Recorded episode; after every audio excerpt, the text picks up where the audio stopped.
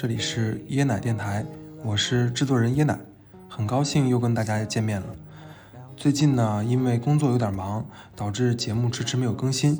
啊，在这里我先跟大家道个歉，因为自己呢总想把最好的制作效果呈现给广大听众，所以很多素材在录制之后呢，还是需要反复的去打磨，希望大家能够理解。本期节目呢，我邀请到了一位职业非常酷的嘉宾。同时呢，在抖音中，他也是一位网红，让我们先一起认识一下吧。Hello，大家好，我叫梁岩，我今年呢二十八岁，我现在呢在哈尔滨极地公园担任海象驯养师。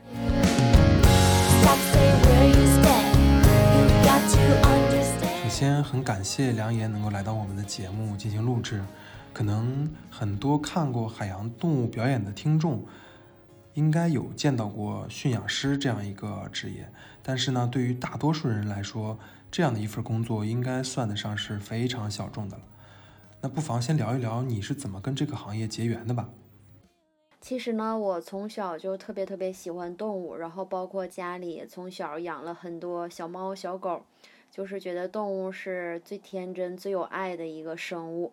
然后呢，其实毕业之后，我不是直接从事的驯养师这个工作，毕业之后做了很多年的销售，但是因为年龄的增长，然后再加上，呃，觉得销售始终是不太好听，虽然挣的很多，挣的挣的真的很多，然后呢，就想尝试换一份工作。其实换一份工作呢，根本也没想过成为驯养师。当时是，嗯，就是一个路过吧，去我现在在的单位极地馆去面试。但是去面试呢，面试的是一个文职，因为我觉得这样可能会比较安稳一些，就算是结婚生孩子呀，也不会耽误一些工作。然后正常面试的是一个文职，是一个财务的一个工作。但是当时也是什么都不会，都是从头开始学的。但是我们单位呢，就会经常组织很多很多活动。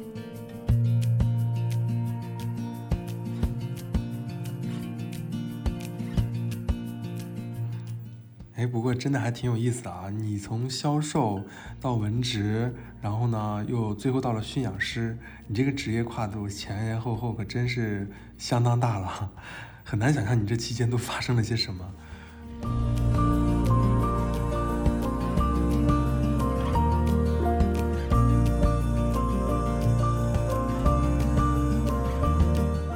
当时我在文职的时候，就特别特别羡慕那帮驯养师，因为到了夏天的时候，驯养师会带着他们的海象一起出来晒太阳，那种场面真的是特别特别温馨。因为海象简直是太珍贵了，就是哪怕是全中国，就是都是屈指可数的。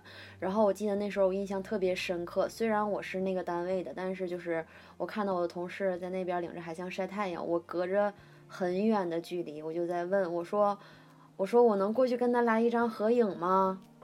然后驯养师就特别牛，合不了，然后就灰溜溜的走了。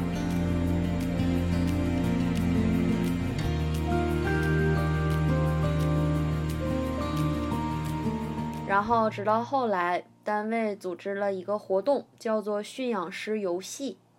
嗯，这个游戏可能我现在跟大家解释可能不太清楚，但是这个是驯养师和动物的一个游戏，就是呃，通过这个游戏，大家就能够知道动物所学会的这些东西是怎么学会的。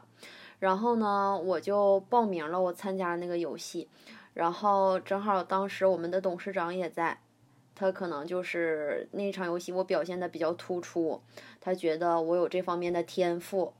然后就是就是非常非常巧合一个机会，但是那次之后我也没被调走。那次之后呢，我就觉得我的文职工作实在是太无聊了。我每天就坐在那儿，一坐坐一上午，一坐坐一下午，唯一动弹的机会就是吃饭和上厕所，就是真的是不行了。然后，但是我跟我们的经理关系是比较好的，因为我这人比较实在，也比较外向，然后再加上我会游泳。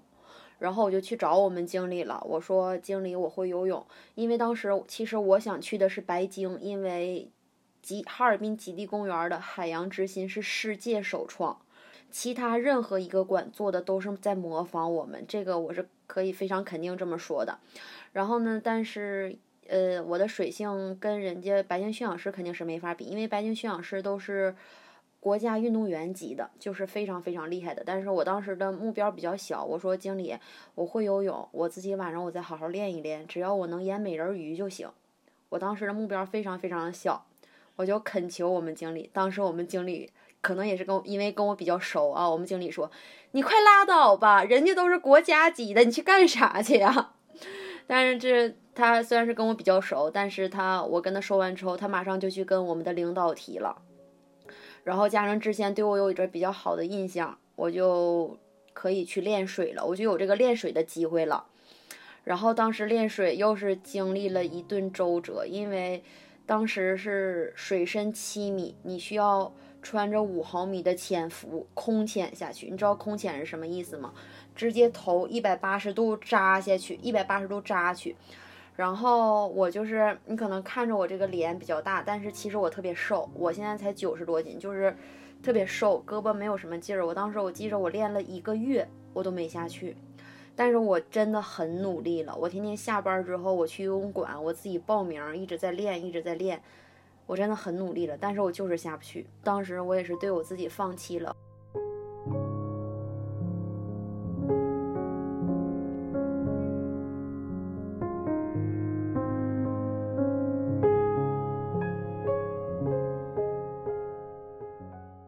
第二次，我们经理在找我谈话的时候，我一想，完了，雷霆嘎巴了，让我回去接着干财务去吧。然后我们经理说，原话啊，你练的那是什么玩意儿？然后我说，我练的确实是不太好。然后我们经理说，明天带海象去吧。我当时，哇，带海象，我当时都不敢想象，你知道吗？因为海象驯养师他需要一个表演，他需要一个舞台表现力。因为在财务，就是看着海象，那简直就跟明星一样啊。就根本都不敢想象，我竟然有机会去带海象，然后呢，就是让我过去了嘛，我就调过去了。调过去之后，其实也是很难的，因为我是外组调过去的，再加上我太普通了，我太普通了。就算是一个公司一个部门的，也会有一个排挤的情况。然后呢，当时也是，但是当时我就想，第一，我调过来了，我调过来了，我必须得给我们部门争气，我不能走。说什么我都不能走。第二呢，是我觉得动物太珍贵了，我觉得我能带上它，我三生有幸，真的是三生有幸。然后呢，就，对，就一直一直坚持坚持坚持，一直坚持到现在。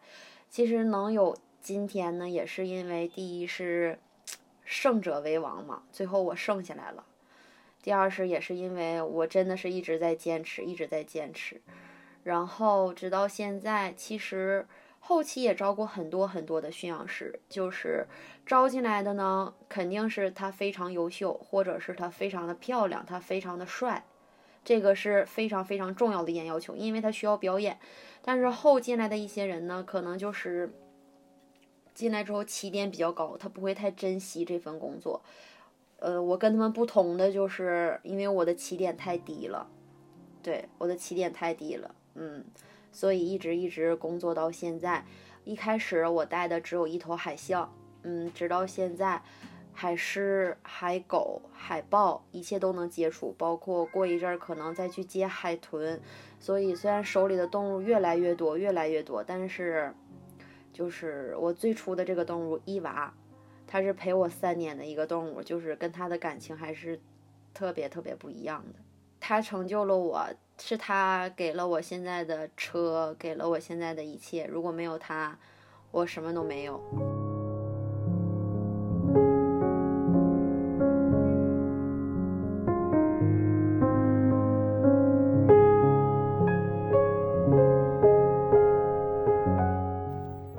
嗯，听起来还是挺曲折的，但是又感觉你又很幸运，然后又感觉好幸福呀。哎，对了，说到这个海象，有一次啊，我有印象是去北京海洋馆吧。我当时抱着我闺女，然后还挺自信的跟她说：“我说闺女，你看那是个海象吧？游的也太快了吧！”然后我闺女给我来了一句：“爸爸，你行不行啊？嗯，那个叫海狮。”然后当时就是周围的家长们都扭头过来看着我俩，然后都在笑。当时我还真是有点挺不好意思的。后来。呃，就是回去之后啊，私下我又问了很多朋友，他们其实也傻傻分不清楚。就是要不你作为专业的一个人员，来为我们大家来扫扫盲吧，介绍介绍你平时所训练的几种海洋动物吧。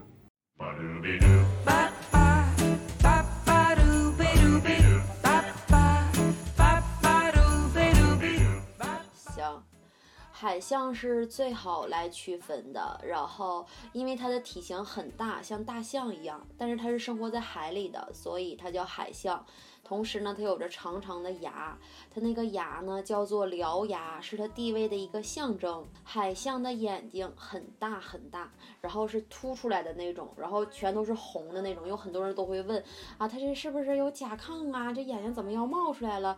它那个眼睛就是那样的，但是它的眼睛很大，它的视力并不好。它的耳朵呢，虽然是一个小洞，就是隐藏起来看不见了，没有外耳廓，但是它的听力特别特别的好。嗯，然后海象呢，有着密密麻麻的大胡子，它脸上大概有四百多根左右的胡子。胡子的学名呢叫做钢染，每一根胡子里面都是有神经的。很多人都在问我，这个胡子能不能刮呀？不能刮，会痛的。其实海象是很好区分的，因为它有着长长的象牙，这个是很好区分的。然后海狮呢，海狮就是非常非常的帅，他穿了一身黑色的貂皮大衣，浑身都是黑的。同时呢，它没有着长长的獠牙，它的体型也没有海象那么的大，但是它的速度非常非常的快。海狮唯一的区别就是它的速度，它的速度简直是太快了，像闪电一样。我之前有一条视频就可以完全看出来它们的速度。然后海狮呢，它不能够像海象一样和人那么的亲近，但是它是不会去攻击人的，只不过是它不能搂着呀、亲啊、抱啊、骑着呀，这个是不行的。然后海狮和海狗，呃，如果不懂的人肯定是分不清，因为它们长得简直是太像了。唯一比较大的区别就是海狗的毛会比海狮长一点儿。它们的速度没有海狮那么的快，但是其他外形，如果外人的话是看不出来的。然后最后一个呢，就是海豹。海豹是手很短的，身上都是斑点的，那个是海豹。海豹体型就更小了，是比较好区分的。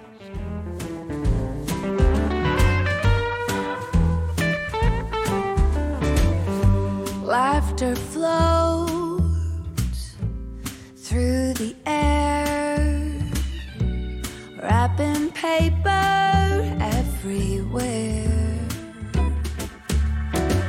平时我经常在抖音里面啊看到你分享你跟伊娃的一些日常，就感觉你们俩就像小姐妹一样，就非常的亲近，相处起来特别的融洽。就是我们每天的相处还是就是像闺蜜一样，有什么事儿我都会和她说。早上去了之后，我问问她。伊娃，你昨天睡得怎么样啊？然后他就，然后整他的胡子，就是还是特别特别可爱的，他能他能感觉到我的情绪。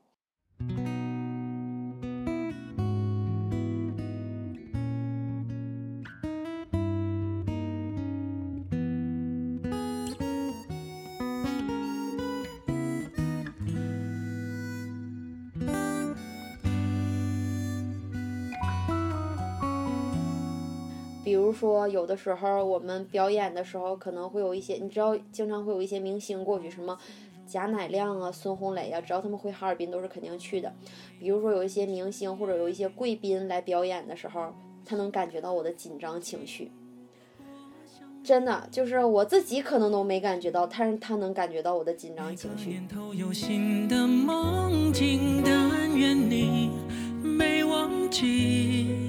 我永远保护你，全心全意。相当于一两岁小朋友的智商就已经很高了。其实他们是非常非常通人性，他能听懂我夸他，或者是能听懂我在说他，非常聪明。却无心看风景，我想你鼓足勇气，凭爱。我印象最深的应该就是他吹你的那个动作，就呼呼的那个吹。对，它是一个自然反应。我看到了他这个行为，所以呢，我也把它建立成了一个口令啊，让这个行为我能够用上。但是呢，这个属于他平时特别愿意做的一个动作。伊娃最愿意做的呢就是这个吹吹人，然后一诺呢，我们还有一个牙短的叫一诺，一诺最愿意做的呢就是这样洗手，啊，在池子里坐着就洗手，对，这个没有人让他做啊，他在池子里自己在那洗手，我们天天每天都在说，一诺你多大了，你还吃手指头呢？时光飞逝，搜索你的影子，让你幸福，我愿意试。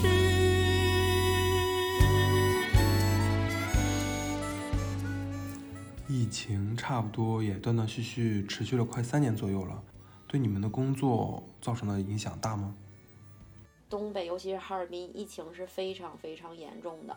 但是不管疫情再严重，我们领导没有拖欠过我们一天的工资，是他用银行的贷款来给我们开支的，就是非常非常难。因为我们不像是其他的行业，其他的行业，比如说饭店，比如说商场，你关门就关门了，没有任何损失，大不了就赔个房租。但是我们不行，我们动物得吃饭，他们不能不吃饭，包括所有的水需要循环。它们需要水，需要我们去喂它，这些都是非常非常难的。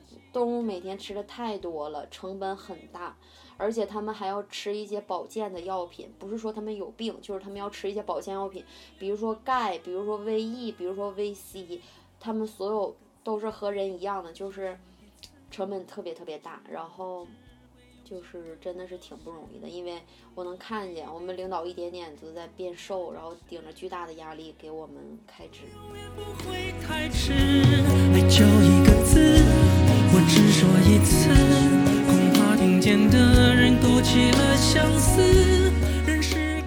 只有驯养师需要上班，其他人都不需要上班，因为动物离不开人。我们除了没有表演之外，一切都是正常的。但是去了之后，就是陪动物玩儿，就是陪他们玩儿，然后保证他们的笼舍干净，保证他们的一日三餐正常进食。承诺一辈子，守住了坚持，付出永远不会太迟，爱就一个字。哦，原来是这个样子。那看起来你们老板还是很了不起的啊。我听起来好像感觉你们的海洋馆不是那种国家性质的，是那种私营的吗？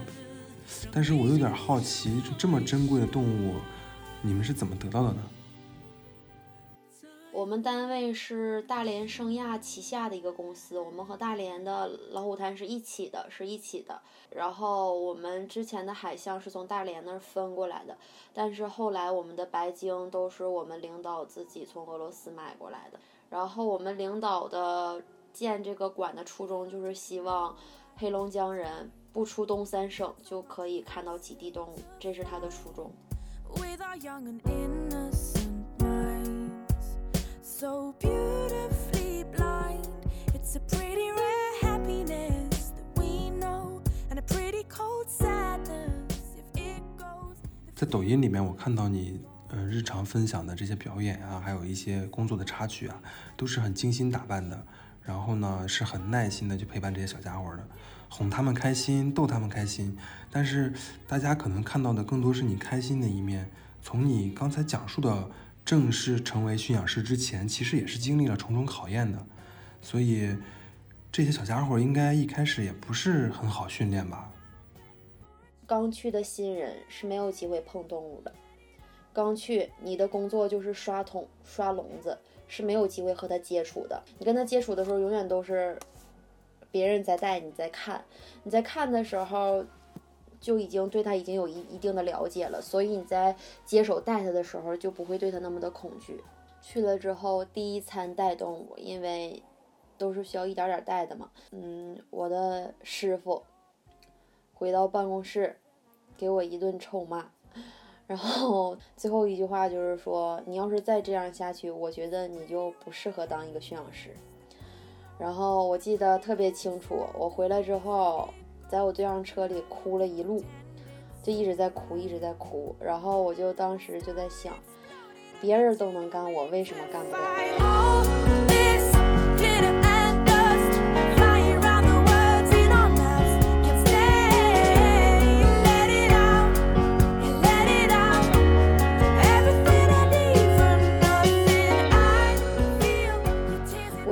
海狮的时候有有一个比较有意思的事啊，因为海狮我刚才跟大家说了，它的速度非常非常的快。然后我接的那头海狮呢，它是承担我们表演的一个开场，一个热场，热场是非常非常快的，需要炸场的那种。它是一个一分三十秒的表演。然后那个那天我带它是首秀，第一次演海狮，我实在是太紧张了。然后尤其是速度特别特别的快，然后直接我就摔倒在舞台上了，直接头就磕在了定位台上，你能看到了吗？现在这有一道疤。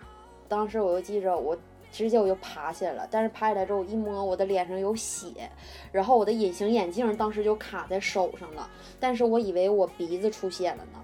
因为当时已经麻了，没有任何感觉了。但是它海狮它是有攻击性的，然后我就硬撑着把那场表演演完了，把我动物送回去了。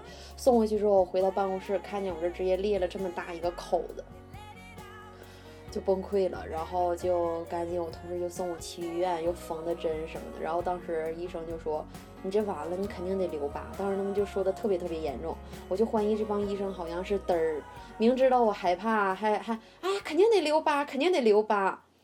但是后来还好，还好，我这个皮肤是愈合能力非常的好。对，后来我们单位也给我拿了挺多钱，让我去做那种除疤的手术。嗯，直到现在就没有什么了。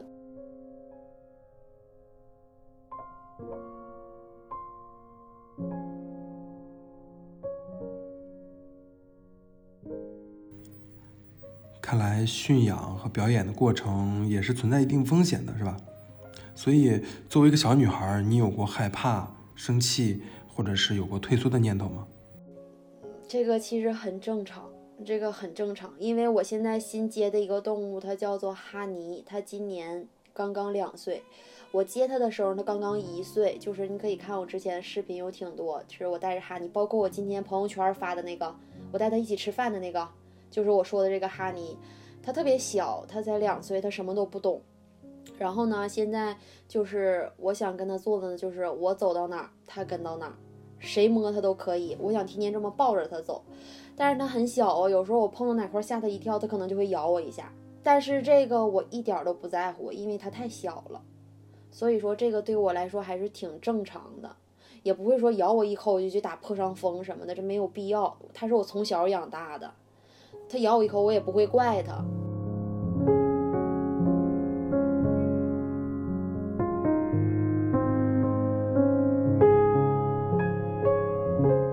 从你的讲述中能够听得出来，除了不断的坚持，你对他们其实也是付出了相当大的耐心啊。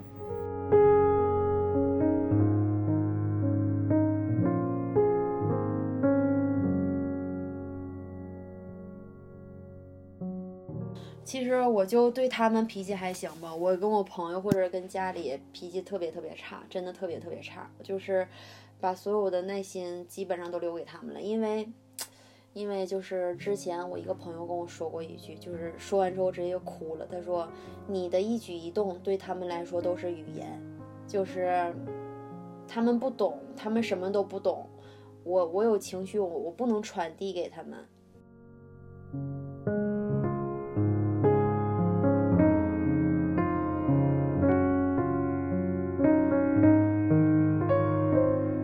其实只要你横下心来，只要你就是决定留下来，没有什么是克服不过去的，什么都能过去。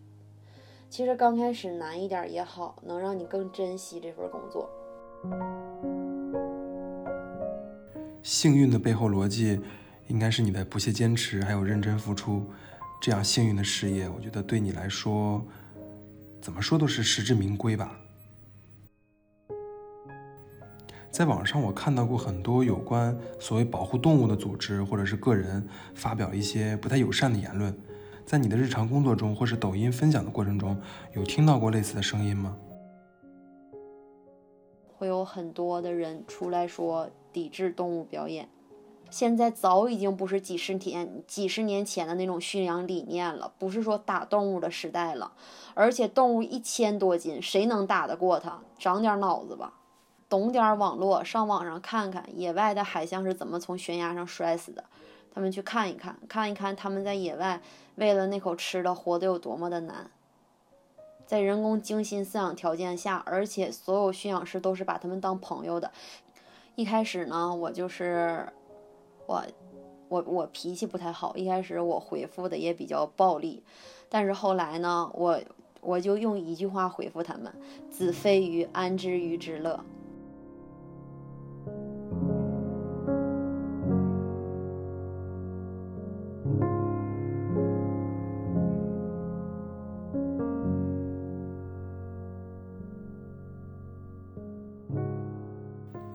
海象和海狮的寿命大概有多久呀？如果它们老了，一般情况下你们会怎么去安排它们的嗯老年生活呢？嗯，像海象的寿命大概是在四十岁左右，然后这个具体能闭眼到多长时间，我们还真没有没有想过。但是海狮，如果像现在有的年龄比较大的，我们就不会让他承担主要的表演内容了，因为他们年龄大了，我们是能感觉出来的。比如说一些有难度的动作，我们早就已经不让他做了。然后每天给他们增加多晒太阳的时长，就是更精精心的照顾他。比如说，他正常是吃这么大的鱼，但是现在可能怕他胃消化不好，我们会逐渐把鱼切得越来越小，去慢慢的照顾它。如果有一天觉得它不能够演了，我们是绝对会好好照顾它，给它送走的。太珍贵了，真的太珍贵了。就是之前我们都在说，哪怕是就是我们组人每个人都少活十年，就是能换他们好好的，没有一个人会说不愿意，绝对没有一个人会说不愿意。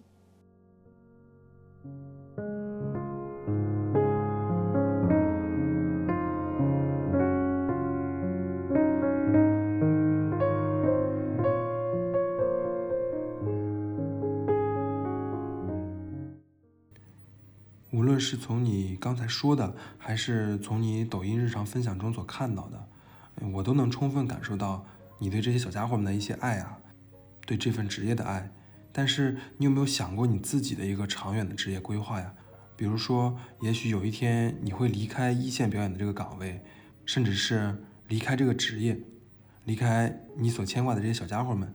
就像你说的啊，舞台是需要一个永远保持靓丽青春的一个状态，这对你即将面临的家庭和年龄来说，应该都是一个不小的挑战吧？这个其实也是我现在一直在考虑的，嗯，因为我带的这个动物属于一个舞台表演，它需要你永远很漂亮的站在舞台上。嗯，如果我结婚生完孩子之后，我还能够保持现在这样，我会留在舞台上。男生的寿命很长，女生可能不会那么的长吧，因为我现在我们领导也知道我这方面，所以他正在让我接海豚。因为海豚，如果你产后恢复过来之后，海豚毕竟是不用化妆的嘛，水下的一个表演。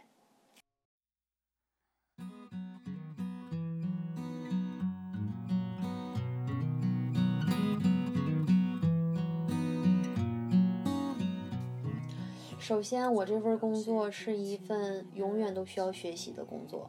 你跟动物在一起，你需要不停的成长，你才能够带好它。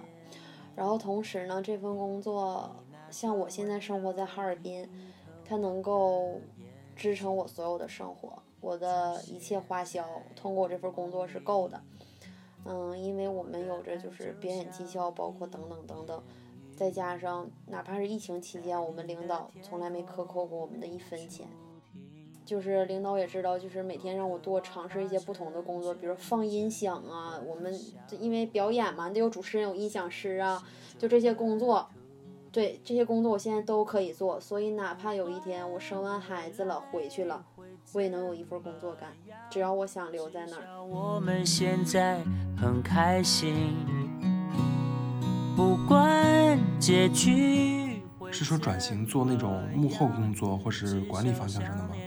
对，走到幕后，对，哪怕是如果要是再好一点，可能是我的训练级别比较高了，就可以留在那儿当驯养教练，教其他人带动物。心对你，总有些话是不能提，怕你会掉入选择。做这么多的考虑，还真是挺棒的。能为喜欢这份工作的年轻人，或者是正在犹豫要不要加入你们的这个行业的小伙伴们，给到他们一些什么建议吗？首先加入这个行业，你就一定要想好，因为它不是一个其他的工作，你干两三天你就可以走的工作。你的动物非常非常的依赖你，你走了之后，你需要有一个能代替你的人照顾好他，你才能走。所以说，你决定干这份工作之前，一定是做好一个长期的打算的。然后，如果大家想从事驯养师这份工作，你一定要有爱心，有耐心。这个就是我们驯养师的一个五大职责吧：爱心、耐心、旺盛的求知欲、自我检讨精神和安全意识。自我检讨精神真的非常非常的重要，真的非常的重要。然后，如果大家想要尝试呢，就是可以在什么智联招聘啊、投递简历什么的都可以。如嗯，不一定大家都有机会能够照顾，比如说一类动物，海象、白鲸、海豚之类，但是还有还有其很多很多其他的动物，比如说海豹，比如说我们现在有很多陆地的动物，什么什么老虎，不是没有老虎，什么狮子，呃，什么什么羊驼什么，很多很多，每个动物都是很可爱的。我不管结局会怎么样，我想真的跟你在一起。如果你还是啊，今天我们聊了很多，到这里呢，其实节目也基本上快要结束了。你对观看海洋动物表演的观众们和喜欢你的一些听众们，还有什么想说的吗？希望大家能够好好爱护动物吧，包括野外的动物，包括我们在所有极地馆、海洋馆看到的动物，包括带这些动物的驯养师。希望大家给他们一个良好一点的印象，因为所有带动物的人都是因为出于爱他们才会带他们，不会说去伤害他们，不会说去觉得动物多么的多么的可怜，不要去想这些。他们真的很幸福，很幸福。我们会想尽一切办法照顾他，让他们高兴的。这个，请大家放心。很感谢梁岩今天能够做客椰奶电台，为我们带来了关于他的美好故事，以及他对这个行业的思考与建议。再次感谢梁岩吧，让我们跟听众们一起道个别吧。行，最后呢，也希望所有五湖四海的朋友们都能够来到哈尔滨极地公园，来到欢乐海狮王国，找到我和伊娃。如果你找到海象小姐姐梁眼的话，记得跟她说，请我吃烤肠。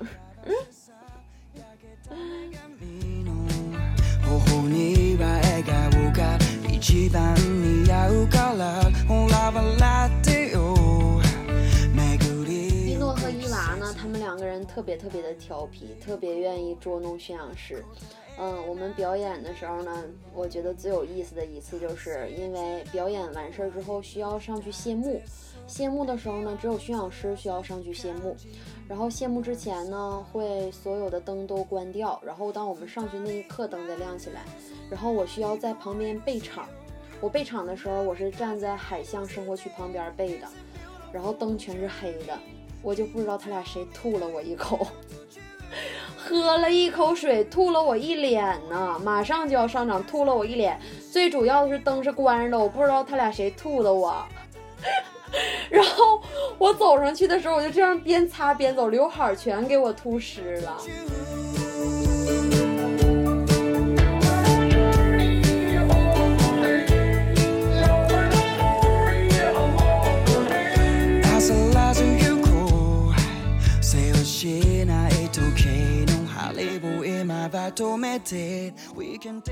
后来我就跟我同事说，我说我是真没有脸上去谢幕了，因为我们表演是凭 A、B、C 的，A 给钱，B 不给钱，C 倒扣钱，这样才能就是挣钱嘛。然后我们同事就说，啊、我们同事就说，你要是认得 C 了，你就别上去了。然后我说不行，我还得上去。就是这半边全是水，你无法想的一口水有多大，一个水柱就像那个水管直接呲你一脸。最搞笑的是，对，最搞笑是我还不知道谁吐的，拿他俩无可奈何。